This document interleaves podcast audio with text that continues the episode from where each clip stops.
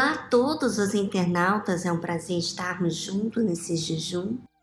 E antes de mais nada, vamos falar com Deus, porque Ele é o autor da fé. Senhor, meu Pai, meu Deus, meu refúgio, precisamos de Ti. E esta pessoa que me ouve agora, talvez não tenha ninguém por ela. Se sente só. Mas esse sentir só é a realidade de cada um de nós, que somos responsáveis pela nossa vida, pelas nossas escolhas. Meu Pai, nós queremos fazer uso da fé não queremos fazer uso de uma emoção, de um sentimento que nos separa de Ti.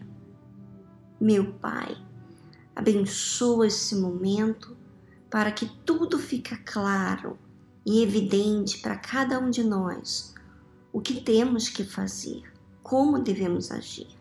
Em o nome do Senhor Jesus. Amém.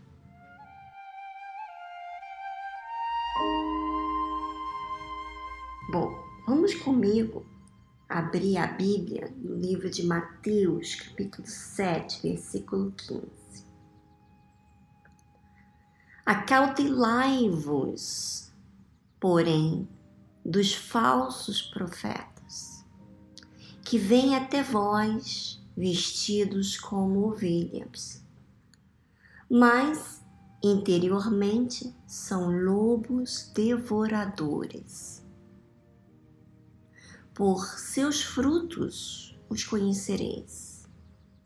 Porventura, colhem-se uvas dos espinheiros ou figos dos abrolhos? Primeira coisa que Jesus falou aqui, que me chama muita atenção, é a forma que ele fala para a gente ter cuidado. Ao cautelai-vos, quer dizer, cada um tem que ter cuidado porém, dos falsos profetas. Quer dizer, aqueles que aparentemente são profetas, mas que no seu interior, como diz a Bíblia aqui, são lobos devoradores. Quer dizer, cuide-se. Você que está na igreja, qualquer que seja a igreja, você tem que cuidar desses falsos profetas porque eles, como Jesus disse, virão até você. Vão vir até vós, diz aqui, que vêm até vós vestidos como ovelhas. Quer dizer, eles vêm como alguém santo, como alguém puro. Mas interiormente são lobos devoradores.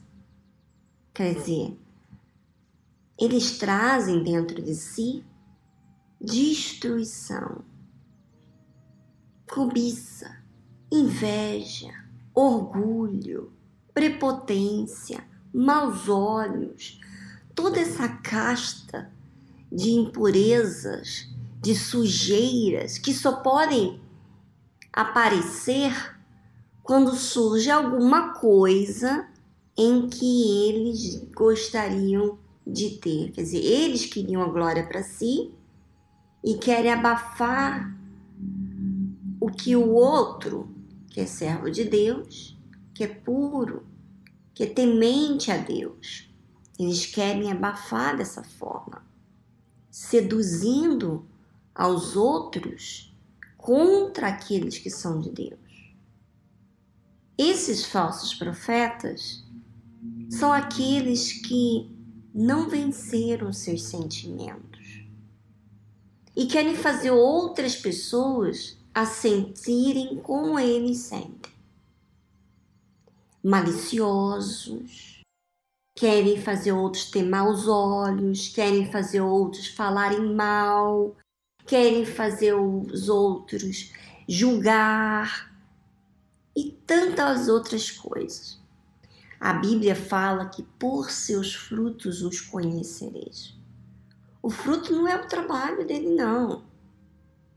E sim o que está dentro dele, pela forma dele falar, pela forma dele agir, da forma dele responder, das suas feições. Pelos, por seus frutos conhecereis. Quer dizer, todas as pessoas vão conhecer os frutos um dos outros, em outras palavras. Não terá como você esconder. Todos vão provar dos seus frutos. Agora, pode ser frutos ruins e pode ser frutos bons. E a Bíblia fala que, porventura, colhe-se uva dos espinheiros ou figo dos abrolhos?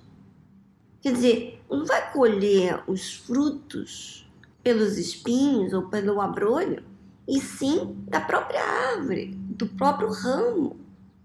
E esse ramo recebe do quê?